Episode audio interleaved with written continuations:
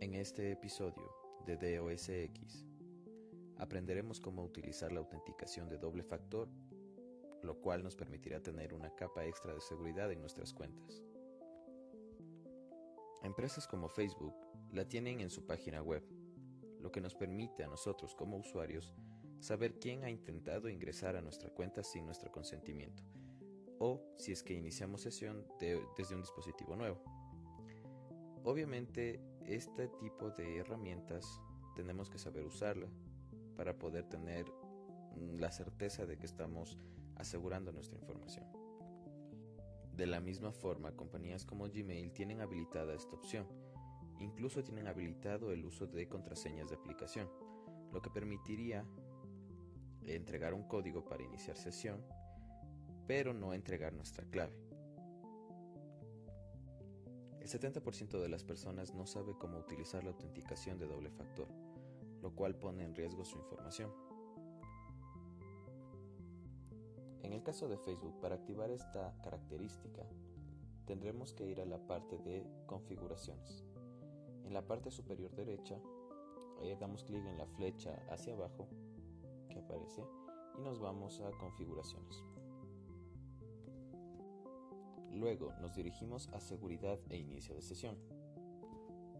Una vez aquí adentro, buscamos entre las opciones la parte que dice autenticación en dos pasos. La activamos. Nos pide nuestra contraseña para saber que somos nosotros los que intentamos activar esta característica. Y aquí podremos configurar qué tipo de seguridad queremos agregar una aplicación nueva, agregar un número de teléfono, mostrar códigos de recuperación que cuando ya los generemos vamos a poder tener guardados y podemos acceder a la cuenta mediante ellos, en el caso de que nos olvidemos nuestro número de teléfono. Completamos los datos que se detallen y tendremos activada nuestra autenticación en dos pasos.